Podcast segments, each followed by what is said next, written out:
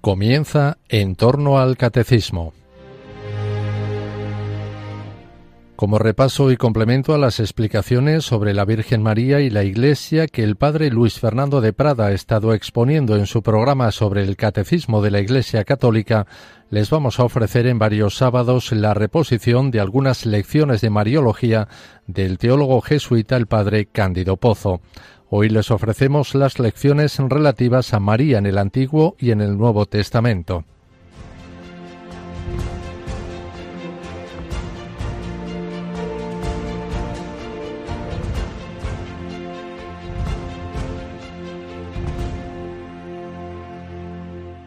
Con respecto a la presencia de María en el Antiguo Testamento, hemos asistido a una notable evolución. Hasta hace relativamente muy pocos años, sobre todo en la predicación, eh, había la tendencia de encontrar la figura de María por todas partes en el Antiguo Testamento, no sólo en unos cuantos textos fundamentales a los cuales me voy a referir, sino que se, se veía también a María en una serie de símbolos, en el arca de Noé, en el vellón de Gedeón, etc. Se la descubría en determinadas figuras, como la esposa del cantar, las mujeres de Israel como Judith, Esther. Se le aplicaban determinados textos que hablan de la sabiduría divina, como el capítulo 8 del libro de los Proverbios o el 24 del libro del Eclesiástico. De repente, nos encontramos con una actitud de determinados escrituristas, también católicos, que afirman que el silencio del Antiguo Testamento sobre María es prácticamente total. Ante dos actitudes tan tremendamente divergentes, eh, nos preguntamos, ¿dónde está el punto justo? Habría que reconocer que durante siglos se ha utilizado con frecuencia lo que puede llamarse un procedimiento de mera aplicación a María de textos bíblicos que no se referían a ella.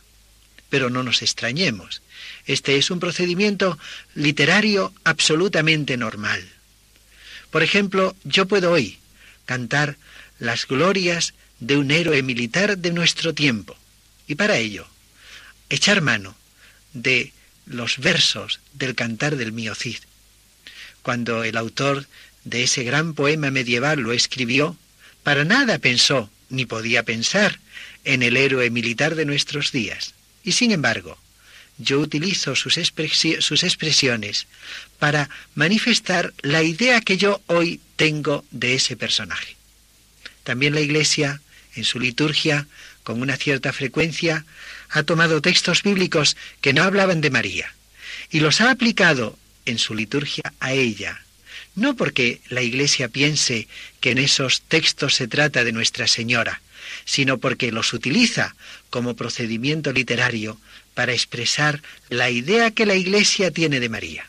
Así, por ejemplo, el conocido texto del libro de Judith, capítulo 15, versículo 19, cuando después de haber salvado Judith del gran peligro del pueblo de Israel, que era Holofernes, le cantan los hombres que han subido, eh, y los mismos jefes del pueblo que han subido desde, Jerusalén, tú eres la gloria de Jerusalén, tú el supremo orgullo de Israel, tú el preclaro honor de nuestra raza, cuando ellos cantaron este enorme eh, canto de alabanza, para nada pensaban en la figura futura, para ellos desconocida de María. Pensaban en Judith y solo en Judith. Pero la Iglesia ve en María una liberadora, una persona que con su cooperación a la obra salvadora de Cristo ha colaborado en nuestra gran liberación, liberación mucho más importante que la que Judith realizó con respecto al pueblo de Israel.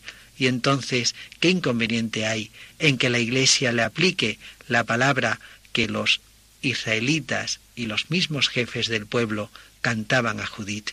Y se las aplique a María, porque ella es verdaderamente la auténtica gloria de Jerusalén, el auténtico supremo orgullo de Israel, el auténtico preclaro honor de nuestra raza.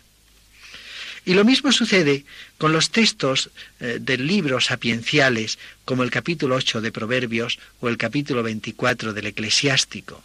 Hablan sola y exclusivamente de la sabiduría divina, que está desde el principio al lado de Dios, sugiriendo planes. María, desde el principio de la creación, estuvo en la mente divina y en los planes de Dios. Pero de la misma manera que la sabiduría divina coopera en la creación primera, María, con su colaboración en la obra salvadora de Cristo, coopera en una obra mucho más maravillosa que la primera creación, coopera en la obra salvadora. Y por eso la Iglesia aplica a María libros y pasajes de esos libros que se refieren a la sabiduría divina, no porque en ellos se hable de Nuestra Señora, sino porque permiten expresar la idea que la Iglesia tiene de María. Otros textos pueden ser más discutidos. Personalmente pienso que en ellos no se trata de María. Pero a partir de la Edad Media ha habido, por citar un ejemplo, una cierta costumbre de utilizar a propósito de Nuestra Señora el Cantar de los Cantares. El Cantar de los Cantares es un gran poema que describe eh, las relaciones de amor entre Yahvé y su pueblo. Pero, naturalmente, esas relaciones de amor eh, se extienden también a las relaciones de amor entre Dios y el nuevo pueblo de Israel, que es la Iglesia. Eh, no se refieren, por tanto, esas relaciones solo al Antiguo Testamento, sino también al Nuevo. Se ha querido ver, en ocasiones eh, en María la culminación de esa relación de amor entre eh, Dios y el pueblo y más en concreto entre Dios y un alma porque la relación de amor entre Dios y el pueblo no es una relación abstracta, sino que tiene cumplimiento en una relación amorosa entre Dios y cada alma.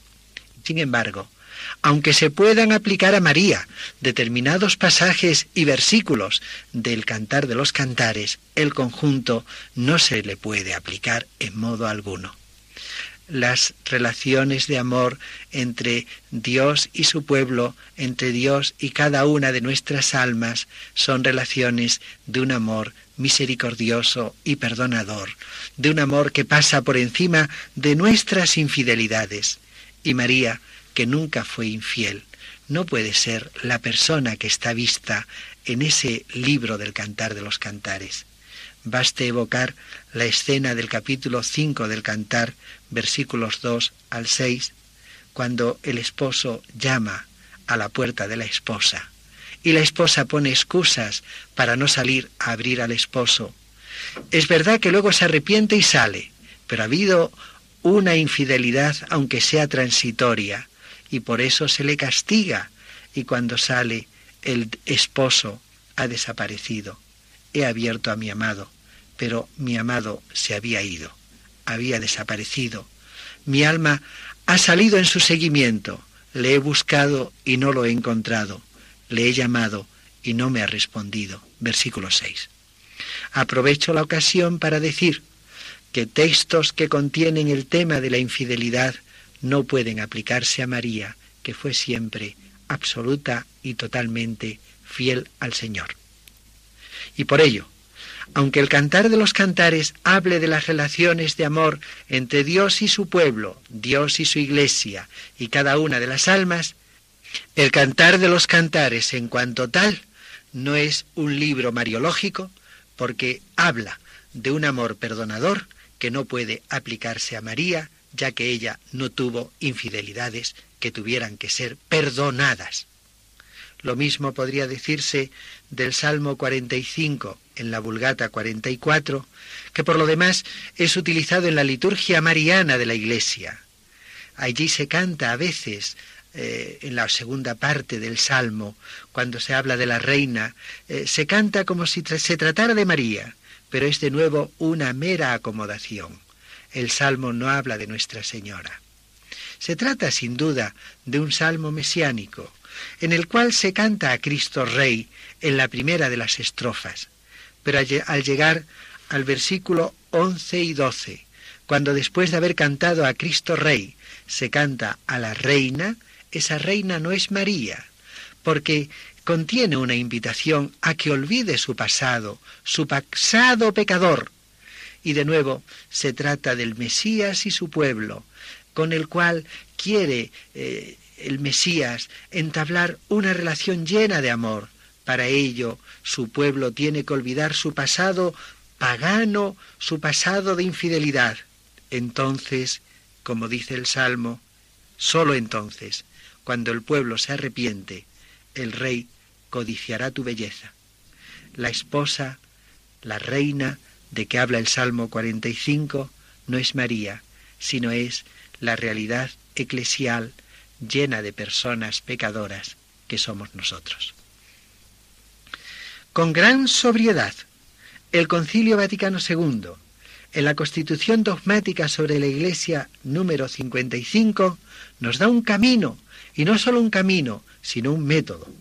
Nos dice que hay tres pasajes en el Antiguo Testamento que en, en sentido verdaderamente bíblico hablan de María, son Génesis 3.15, Isaías 7.14, Miqueas 5, 2 y 3. Pero el mismo concilio nos dice cómo podemos descubrir a María en esos textos. Y dice que la, la descubriremos si se los entiende, tal como se leen en la iglesia y tal como se interpretan a la luz de una revelación ulterior y plena. Dicho de otra manera, un estudio científico de estos textos nos hace razonablemente descubrir que en ellos se habla de María, pero la plena certeza de que en estos textos se trata de Nuestra Señora la adquirimos si iluminamos nuestro estudio científico con dos criterios externos. El modo como se leen en la Iglesia, es decir, la interpretación que la Iglesia da de ellos, que da nueva firmeza a nuestro estudio meramente científico, y la revelación posterior que va desarrollando y aclarando lo que en el Antiguo Testamento era mera indicación y mero indicio. De los tres textos que, según el Concilio Vaticano, en el Antiguo Testamento tratan de María, vamos a estudiar solamente Génesis 3.15 e Isaías 7:14, ya que el texto de Miqueas carece de interés para nosotros porque es mera repetición y mera alusión al texto de Isaías. Comencemos por Génesis 3:15. Se trata de un versículo importante que se conoce a partir de los siglos XVII y XVIII con el título de protoevangelio. El primero que utilizó en el siglo XVII esta denominación para este versículo fue un teólogo protestante llamado Lorenzo Recius, el cual en una obra suya dice que este versículo merece el nombre de protoevangelio porque es el primer evangelio. No olvidemos que evangelio significa buena noticia y es la primera buena noticia que la humanidad recibió después del pecado de los primeros padres es la primera noticia de salvación, el primer anuncio de salvación. El versículo dice así, establezco enemistad entre ti y la mujer, entre tu linaje y su linaje. Él te aplastará la cabeza y tú le acecharás el calcañar. Son palabras que Yahvé pronuncia en el paraíso dirigiéndose a la serpiente que ha sido tentadora de Eva. Y refiriéndose a ambos personajes es como Dios anuncia a la serpiente que va a establecer enemistades entre ella, la serpiente y la mujer, entre la descendencia de ambas, y que una descendencia de la mujer aplastará la cabeza de la serpiente, mientras ésta pondrá acechanzas al calcañar de la descendencia de la mujer. Analicemos un poco el versículo. Establezco es un verbo importante, porque el sujeto es Dios. Después del pecado, solo Dios puede establecer enemistad con el demonio. Después de que pecamos, solo Dios puede salvar. La salvación viene de Dios. Pero es interesante que la forma verbal hebrea es un imperfecto que se llama incoativo. Es algo que empieza, empieza ahora, pero va a ir aumentando hasta culminar. Ya veremos que las enemistades comienzan con la conversión de Eva, pero va a haber un momento histórico en que las enemistades lleguen a su culminación. Ya estudiaremos en qué momento va a suceder ello en el futuro. Enemistad está dicho con una palabra hebrea que significa, en singular, una radicalidad mucho mayor que la que podría significar en plural. Solo puede emplearse cuando se trata de personas. Eh, tengamos, tengamos en cuenta esto para entender quién es la serpiente. Por otra parte, es una, amistad, es una enemistad habitual, implacable, profunda, de aquellas que sólo se satisfacen con un final derramamiento de sangre. Efectivamente, veremos cómo el versículo eh, termina anunciando que un descendiente de la mujer va a aplastar, destruir a la serpiente misma. Entre ti, la serpiente. Para entender lo que significa esta palabra, tenemos que recordar que la serpiente era una divinidad pagana a la que se tributaba culto en no pocas religiones de pueblos vecinos al pueblo de Israel. Ahora bien, es un pensamiento muy repetido, eh, tanto en el Antiguo Testamento como en el Nuevo, y responde a una mentalidad judía absolutamente constante y permanente que los dioses de los paganos son demonios. Si el autor del Génesis ha descrito al tentador como serpiente, es decir, como una divinidad pagana, lo que ha hecho con ello es hablarnos de un modo plástico de que el demonio ha sido el tentador que ha inducido a Eva al pecado. Y la mujer, Notemos que la mujer está con artículo determinado. Ahora bien, en todo el contexto, siempre que se dice la mujer, se está hablando de Eva. La mujer, en un primer plano, eh, se refiere a Eva. Problema distinto es si detrás de esta figura de Eva hay o no hay una figura superior donde se cumple con más plenitud lo que aquí, en un primer plano, se está diciendo de Eva misma. Porque en la Sagrada Escritura esto sucede con una cierta frecuencia. Pensemos, por ejemplo, en lo que suele llamarse el discurso escatológico de Jesús. Los discípulos preguntan al Señor cuándo va a suceder la ruina de Jerusalén y el fin del mundo.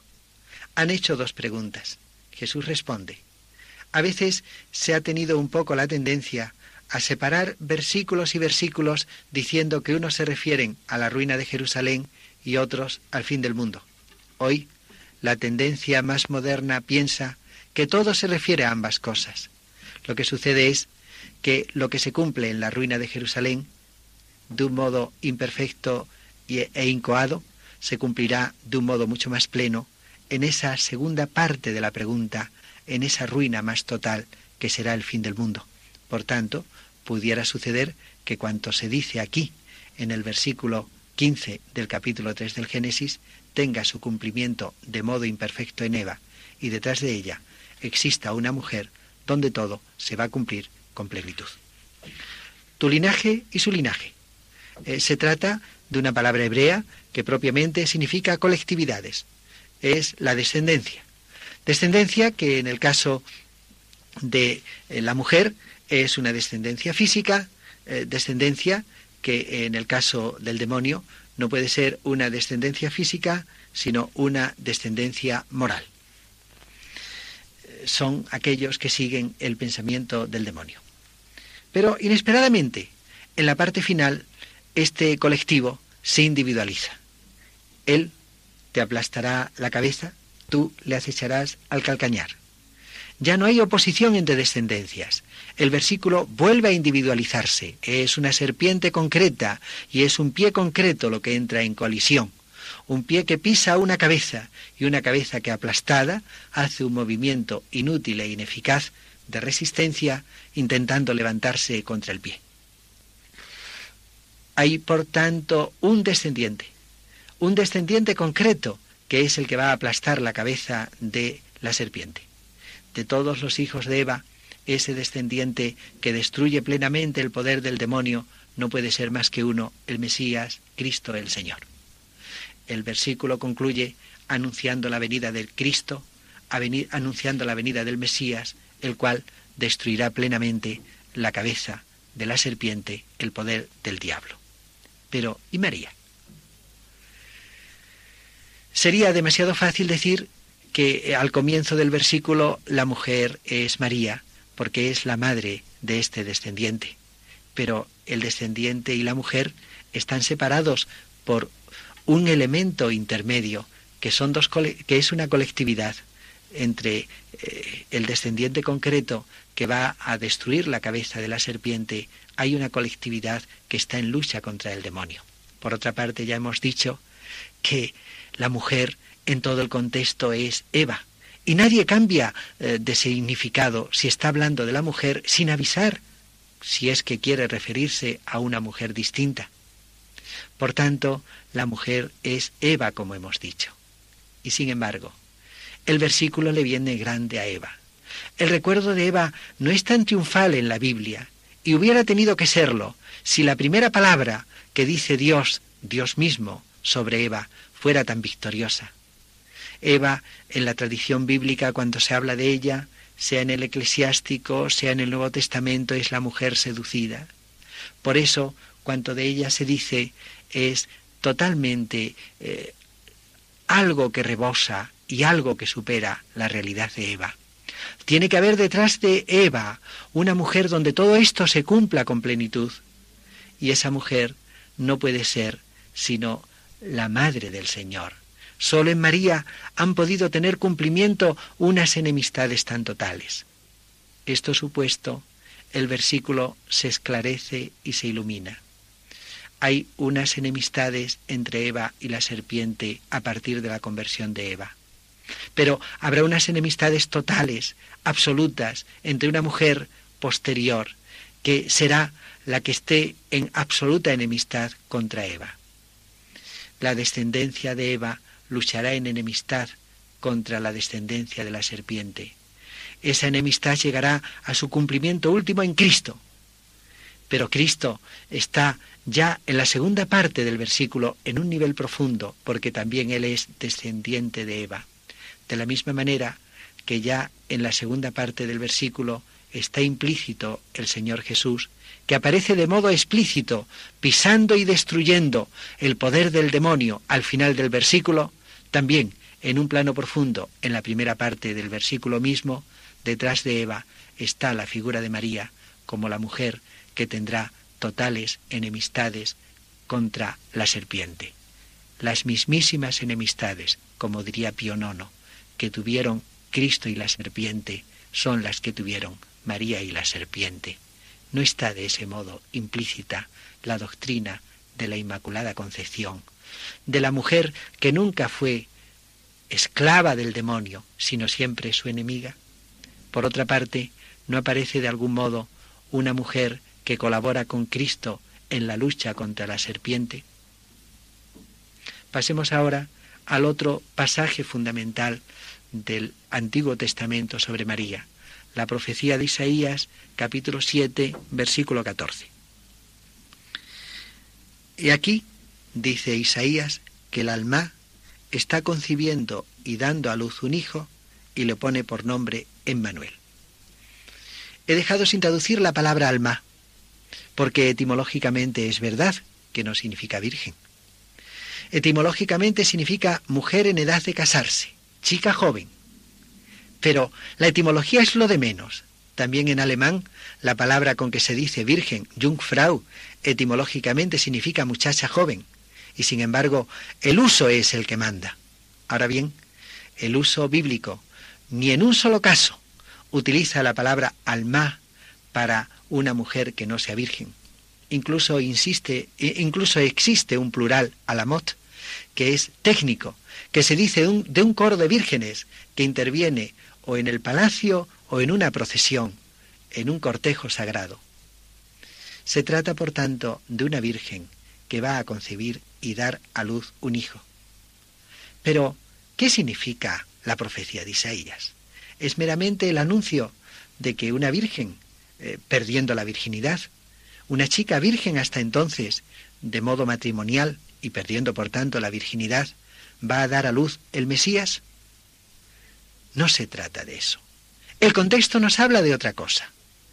El contexto eh, habla de una situación desesperada del rey Ahaz, que se sentía acosado por el rey de Israel, del reino norte de Palestina, él era rey de Judá, y del rey de Samaria, que acudían contra él dispuestos a tomar Jerusalén y aplastarlo. Él debía confiar que eso no sería posible, porque eh, tenía que salvarse la profecía de Natán de que el Mesías iba a nacer de él. No le iban a destruir a él y a su dinastía. Eso no era posible. Tenía que confiar en el Señor. Pero en esa situación desesperada, se le ofrece un signo de poder. Isaías le habla de que Dios puede salvarle, de que Dios puede liberarle a pesar del peligro militar en que se encuentra. Y para que lo vea, le dice, pide un milagro, sea en el cielo o sea en el Sheol. Dios es poderoso. Este es el tema, Dios es poderoso. Ahaz, con piedad fingida, eh, rechaza el milagro que se le ofrece.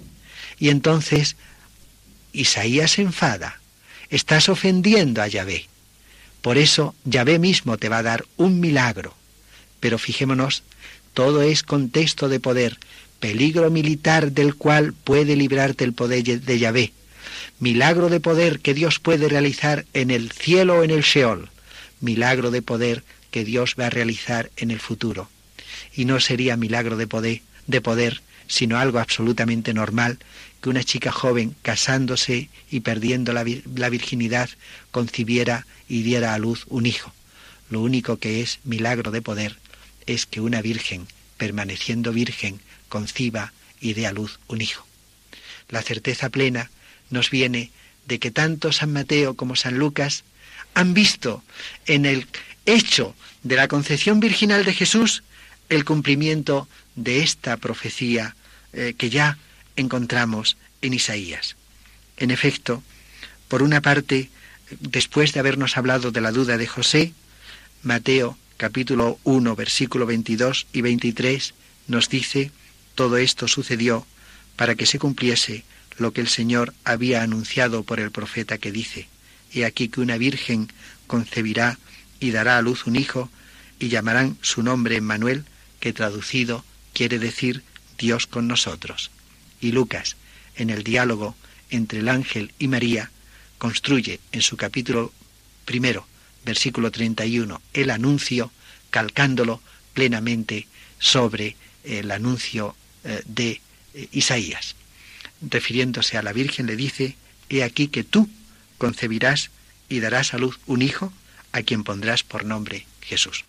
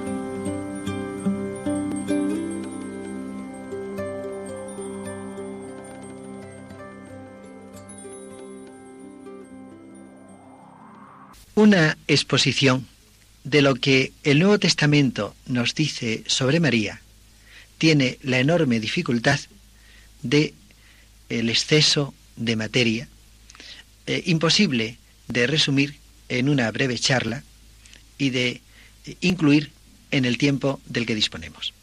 En todo caso, vamos a hacer un recorrido por los textos más fundamentales. El pasaje más antiguo del Nuevo Testamento que se refiere a María, aunque no mencione su nombre, se encuentra en la carta de San Pablo a los Gálatas.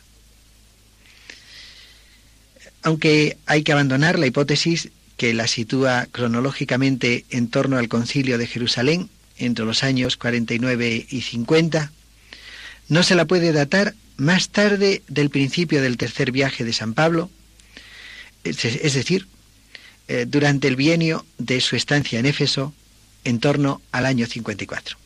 Allí escribe San Pablo, cuando vino la plenitud de los tiempos, envió Dios a su Hijo, nacido de una mujer, nacido bajo la ley, para redimir a los que estaban bajo la ley, para que recibiéramos la adopción. Gálatas capítulo 4, versículos 4 y 5. En estas breves palabras hay una riquísima doctrina teológica, que además es de la mayor importancia. He traducido envió a sabiendas de que con ello empobrezco la riqueza de matices del verbo griego, que propiamente significa envió de junto a sí. Con ello eh, se quiere reflejar un pensamiento teológico sumamente importante.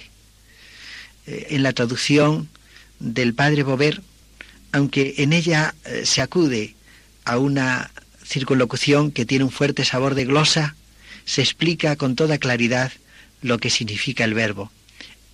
Envió Dios desde el cielo de Cabesí.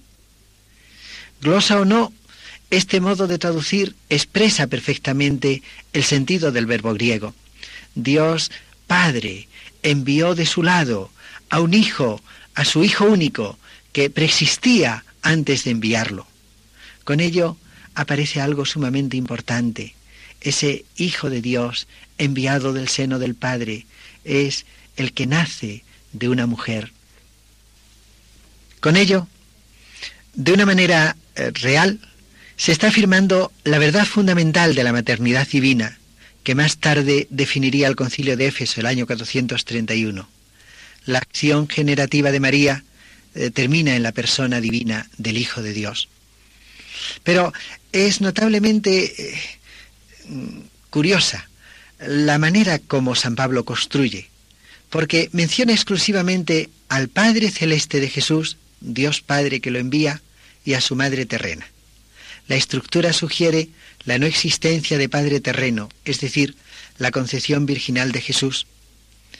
Así lo han reconocido excelentes escrituristas, tanto católicos como protestantes, entre estos últimos, por ejemplo, Zhang, y la estructura es tanto más llamativa, cuanto que en este mismo capítulo cuarto, la mención de las madres de Isaac e Ismael, versículos 24 al 28, se completa con la referencia al padre de ambos, Abraham, en el versículo 22. Por último, María interviene en una generación de Jesús que tiene como fin redimir a los que estaban bajo la ley y hacer que recibiésemos la adopción, versículo 5. La obra en que María interviene tiene un sentido salvador. María coopera en nuestra salvación. Con ello, el tema de la cooperación de María en la salvación de Génesis 3.15 el tema de la concepción virginal de Isaías 7:14 reaparecen en Gálatas con un tema nuevo, inesperado para el Antiguo Testamento, la enorme e inconmensurable novedad del Nuevo, que es la idea de la encarnación, la idea del Dios hecho hombre. Un segundo grupo de textos referentes a María está en los llamados Evangelios de la Infancia. Esos Evangelios de la Infancia son dos, por una parte, el de Lucas, que contiene el pasaje importantísimo de la Anunciación, y por otra parte, el Evangelio de San Mateo, que tiene el tema del anuncio a José. En cuanto al pasaje de la Anunciación, de modo casi telegráfico, eh, señalo sus ideas fundamentales. hay ante todo, al acercarse el ángel a María, un saludo, un saludo que está expresado con la palabra alégrate, Lucas 1, versículo 28. El verbo jaire, eh, que pudiera interpretarse como saludo vulgar, no aparece en la traducción griega del Antiguo Testamento, sino en una serie de textos que se conocen como los textos de la hija de Sión. Y por tanto, hay que interpretarlo a la luz de esos pasajes. En ellos eh, se invita a la hija de Sión a alegrarse porque viene el Mesías. También aquí se invita a María a la alegría mesiánica porque el Mesías va a venir para tomar carne en su seno. Por otra parte, se llama María eh, quejaritomene, agraciada. Eh, pero eh, esa palabra se utiliza en un sentido teológico, es de la raíz haris, gracia, que en el Nuevo Testamento siempre se refiere a la gracia de Dios. María tiene la gracia de Dios y se utiliza como nombre propio. Ella es la que por antonomasia tiene la gracia de Dios. El cristianismo primitivo fue reflexionando qué cantidad de gracia correspondía a María y comprendió que la única cantidad de gracia que corresponde a su dignidad es la plenitud y por eso tradujo plena de gracia. El Señor contigo, carente de verbo, es una alusión a Emmanuel, Dios con nosotros, que aquí en concreto es Dios con María. Eh, por último, para no eh, extendernos más, en este pasaje, por lo demás tan conocido, después de haber anunciado que de sus entrañas iba a nacer el Mesías prometido en Isaías 7:14. Notemos que el versículo 31 está construido en paralelismo absoluto con la profecía de Isaías. Se dice, concebirás y darás a luz un hijo a quien pondrás por nombre Jesús. Lo único que cambia es el nombre, pero Jesús significa Yahvé que salva, y en Isaías se dice Manuel, Dios con nosotros, y son nombres sinónimos. Eh, Manuel, Emmanuel, eh, Dios con nosotros, es un Dios con nosotros para salvarnos, como expresa el nombre de Jesús. Los versículos son absolutamente paralelos. Pero una vez hecho el anuncio fundamental eh, del ángel, María, que es virgen y que quiere seguir siendo virgen, expone una dificultad. ¿Cómo es esto? ¿Cómo será esto? Pues no conozco varón. Ya San Gregorio de Nisa, en el siglo IV, insistió que no conozco, no hay que traducirlo, no conozco hasta ahora, sino que María tiene propósito de no conocerlo en el futuro. Así, y solamente así, la dificultad tiene sentido. Si María fuera una chica desposada que piensa casarse en tiempo próximo y llevar una vida matrimonial normal, esta dificultad eh, carecería en absoluto de sentido. A una novia a la que se le dice que va a ser madre de un personaje concreto, no se le ocurriría jamás objetar que no conoce varón si lo va a conocer en un futuro próximo. María, por el contrario, lo objeta, y si lo objeta es que no conozco, no solamente significa no conozco hasta ahora, sino significa no quiero y no puedo tampoco en el futuro, porque me he comprometido a no conocer varón jamás. Como es obvio, esta posición solo es inteligible con un acuerdo previo con José. Se ha objetado que este acuerdo previo con José es absolutamente inconcebible en dos personas judías de aquella época. Pero esta objeción desconoce los últimos descubrimientos de Qumran, donde se ha encontrado un monasterio judío de tiempos de Jesús, perteneciente a la secta de los esenios, en el cual eh, se estimaba y se practicaba la virginidad. Y está mm, demostrado que los esenios vivían en monasterios separadamente la virginidad cuando estaban en territorio esenio. Otros los matrimonios simpatizantes, vivían una estética matrimonial. Pero cuando los esenios, con propósito de virginidad, tenían que vivir en tierra hostil, como pudiera ser Galilea, tenían que aceptar la forma externa de matrimonio para ser aceptados por la sociedad. Se comprende entonces que María y José, jóvenes, esenios con voluntad de virginidad, que por motivos que desconocemos tienen que vivir en tierra hostil, Galilea, hayan aceptado los desposorios y la forma externa de matrimonio como manera de poder ser aceptados por una sociedad hostil. Frente a esta dificultad de María, eh, se le anuncia que el Espíritu Santo vendrá sobre ella. Este Espíritu Santo que va a venir sobre ella es una alusión a Génesis 1, 2, cuando se dice que el Espíritu de Dios eh, se cernía sobre las aguas.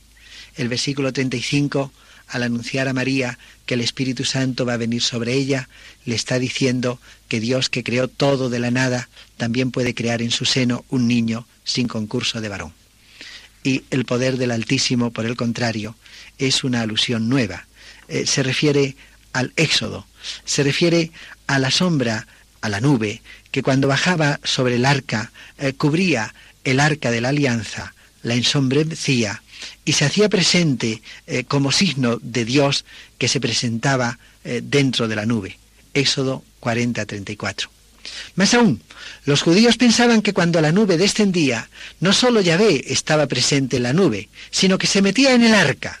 Lo que se le dice a María cuando se habla de la nube que va a descender sobre ella es que Dios mismo va a entrar en su interior para que ella, siendo arca de la alianza, poseyendo en su interior a Dios mismo, sea la madre del Señor. Y por eso lo que nacerá de ella será el Hijo de Dios, la segunda persona de la Santísima Trinidad, Dios como el Padre. Por último, en el versículo 38, ante el anuncio del ángel, María se somete plenamente, una vez resuelta la dificultad, a la voluntad de Dios, diciendo, He aquí la esclava del Señor, hágase en mí según tu palabra.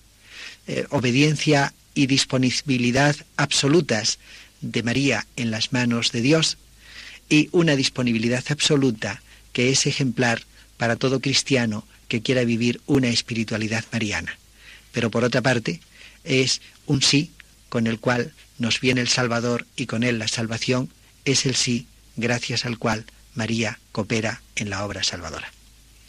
El pasaje de las dudas de José es un pasaje interesante porque no nos habla de la concepción virginal, sino que prácticamente la da por supuesto. Es el problema que surge en José como consecuencia de la concepción virginal que Dios ha operado en María. De tal manera se afirma la concepción virginal que se la da por supuesta. Eh, probablemente la duda de José no recae sobre qué es lo que ha sucedido en María.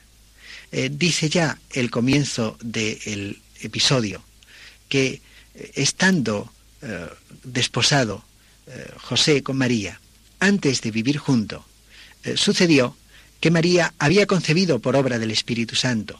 El problema de José no es simplemente que María hubiera concebido, sino que había concebido por obra del Espíritu Santo. Podía él, con conciencia tranquila, quedarse, haciéndose pasar como padre de un niño que procedía de Dios.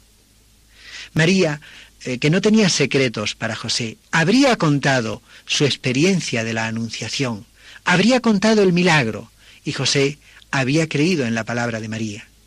La duda surge sobre cuál ha de ser su comportamiento. Y por ello, lo que el ángel le dice es eh, que tiene que quedarse. Y que tiene que quedarse porque, aunque es verdad que lo que ha sido eh, concebido en María viene del Espíritu Santo, tiene que quedarse porque María va a dar a luz un hijo y tú le tienes que poner por nombre Jesús porque él salvará, salvará a su pueblo de sus pecados. Mateo capítulo 1 versículos 20 y 21. José tiene que quedarse y poner el nombre, porque de esa manera lo hace de su propia familia. José era de la familia de David, María no. María es seguramente de familia sacerdotal. Notemos que los únicos parientes conocidos es Isabel, que es de familia sacerdotal, casada con un sacerdote de una de las tribus más altas de, las castas sacerdotales. Ella era de familia sacerdotal. Eh, José tiene que quedarse para dando el nombre al, niño, para dando el nombre a Jesús, introducirle jurídicamente en su propia familia y hacer de ese modo que Jesús perteneciera jurídicamente, como estaba profetizado, a la estirpe, a la familia de David. Omitiendo otros pasajes, eh, insinúo brevemente los temas fundamentales del Evangelio de San Juan. Eh, yo señalaría tres. Ya en el prólogo hay algo extraordinariamente importante si atendemos a lo que son los estudios últimos con respecto a él. Estamos acostumbrados a leer el Evangelio de San Juan, capítulo 1, versículos 12 y siguiente, de la siguiente manera. Ha dicho antes, vino a los suyos y los suyos no, no, le recibieron. Y continúa. Pero a los que le recibieron les dio poder de llegar a ser hijos de Dios, a los que creen en su nombre, los cuales no nacieron de sangres, noten el plural, ni de apetito carnal, ni de deseo de varón, sino de Dios. Así se lee en la mayor parte de las traducciones. Y es que efectivamente así está en los manuscritos griegos eh, fundamentalmente. Y sin embargo, hay algo extraordinariamente inesperado, y es que los manuscritos griegos son del siglo IV, y resulta que los padres en el siglo II, cuando citan este pasaje, lo leen de un modo distinto. Lo leen de la siguiente manera. A los que lo recibieron, les dio poder de llegar a ser hijos de Dios, a los que creen en el nombre de aquel que no nació de sangres, ni de apetito carnal, ni de deseo de varón, sino de Dios, y el Verbo se hizo carne y habitó entre nosotros. Juan capítulo 1 versículos 12 al 14. He añadido el versículo 14, porque solo leyendo en singular, solo leyendo como he hecho, el versículo 14 entra sin violencia, entra de un modo absolutamente natural. Eh, recibimos el poder de llegar a ser hijos de Dios si creemos en Cristo, en aquel que nació no de sangres, ni de apetito carnal, ni de deseo de varón, sino de Dios. Y el verbo se hizo carne. Si se está hablando de lo mismo, de cómo nació Jesús, que no nació de sangres, ni de apetito sexual, ni de deseo de varón, sino de Dios, se comprende que se siga hablando de Jesús y el Verbo se hizo carne y habitó entre nosotros. Pues bien, parece cierto que esta es la lectura auténtica del Evangelio de San Juan, porque en el siglo II es así como se leía en la Iglesia. Por tanto, los manuscritos anteriores al siglo IV leían así y no como los manuscritos modernos. Más aún, hay dos testimonios del siglo II, uno de San Ireneo, indirecto, otro de Tertuliano, directo, que atestigua que al final del siglo II algunos copistas estaban cambiando la lectura. Pero ¿qué es lo interesante? Estudios recientes han hecho notar que la palabra sangres está en plural en el Evangelio de San Juan. Y los judíos la palabra sangres en plural solo la utilizaban para una efusión de sangre. Se decía de la sangre derramada en una batalla y se decía también de las sangres del parto. Ahora bien, como aquí no se trata de una batalla, sino de un nacimiento, a lo que se refiere eh, San Juan es que hay que creer en aquel, en Jesús, que no nació de sangres, que nació con un parto donde no hubo sangres, que nació con un parto virginal. Hay que creer en aquel eh, que nació sin apetito sexual, no hubo eh, comercio carnal y sexual en la concepción de Jesús, ni de apetito de varón, no hubo intervención de varón, nació por intervención de Dios. Y hay que creer en eso. Eso es objeto de nuestra fe si queremos llegar a ser hijos de Dios. Ya el prólogo de San Juan afirmaría, por tanto, no sólo la divinidad de Jesús, sino también su concepción virginal e incluso su parto virginal. Pero hay otra serie de pasajes en San Juan, eh, de los cuales, eh, dejando uno del Apocalipsis, en el cual no voy a detenerme, eh, los fundamentales son dos, el pasaje de las bodas de Caná y el diálogo de Jesús en el capítulo 19 eh, con el discípulo amado y con su madre desde la cruz. En las bodas de Caná, eh, tenemos que retener algo eh, que es importante, sumamente importante para nuestra vida espiritual. María es la intercesora por cuya plegaria se realizó el primer milagro. Es una intercesora sumamente discreta, anuncia y enuncia nuestras necesidades, no tienen vino. Y aunque dé la impresión de que se la rechaza, porque todavía no ha llegado la hora de Jesús, la hora de Jesús es la hora de pasar al Padre, es la hora de la iglesia, es la hora de la pasión, y mientras tanto María tiene que retirarse, porque Jesús tiene que mantener la libertad apostólica durante el tiempo de su apostolado, la plegaria de María es eficaz y el milagro se realiza. Y lo que es interesante es que por ese milagro vino la fe a los discípulos. María intercede para que vengan sobre nosotros los dones espirituales. Por su intercesión vino la fe, como más adelante, ya en el libro de los Hechos, capítulo 1, versículo 14, en vísperas de Pentecostés, María aparece de nuevo intercediendo y por su intercesión vino el Espíritu Santo sobre la Iglesia. Por último, el último pasaje que quiero meramente enunciar es aquel diálogo de Jesús desde la cruz, hablando a su madre y al discípulo. Estaban junto a la cruz de Jesús su madre y la hermana de su madre, María de Clofás y María Magdalena. Jesús, viendo a su madre y al discípulo a quien amaba que estaba allí, dijo a la madre, Mujer, y ahí a tu hijo. Luego dijo al discípulo, y ahí a tu madre. Y desde aquella hora el discípulo la tomó como cosa suya. Es claro que ya en el momento de la anunciación, cuando María dice sí, eh, se forma en su seno Jesús. Pero Jesús no es solo el Jesús de Nazaret, que vive en Palestina hace dos mil años, sino es cabeza de un cuerpo místico. Por eso, de alguna manera, ha comenzado a ser madre nuestra al decir sí. Pero esa maternidad espiritual, porque María es madre del cuerpo místico, desde el momento de la Anunciación, Jesús la proclama desde la cruz.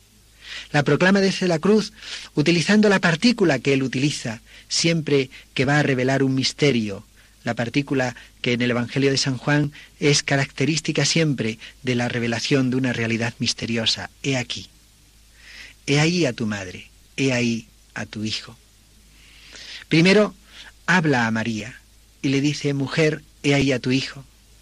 Eh, habla como preocupado de la soledad en que va a quedar el discípulo y señala al discípulo como el hijo de María. Desde aquel momento todo discípulo será hijo de María. Y después se dirige al discípulo. Es notable, nunca se dice Juan. Se dirige a Juan, pero no por ser Juan, sino por ser discípulo. Y a él que es discípulo, y a todo discípulo de Jesús, se le dice, he ahí a tu madre.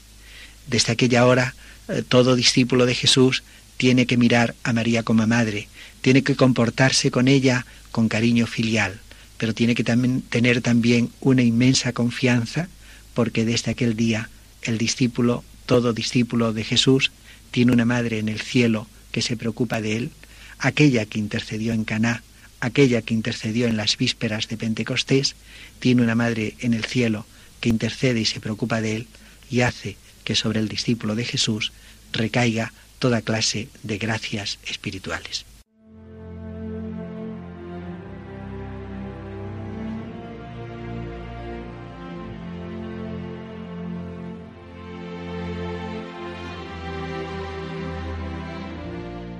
Así termina En torno al catecismo. Como repaso y complemento a las explicaciones sobre la Virgen María y la Iglesia que el padre Luis Fernando de Prada ha estado exponiendo en su programa sobre el Catecismo de la Iglesia Católica, les vamos a ofrecer en varios sábados la reposición de algunas lecciones de Mariología del teólogo jesuita el padre Cándido Pozo. Hoy les hemos ofrecido las lecciones relativas a María en el Antiguo y en el Nuevo Testamento.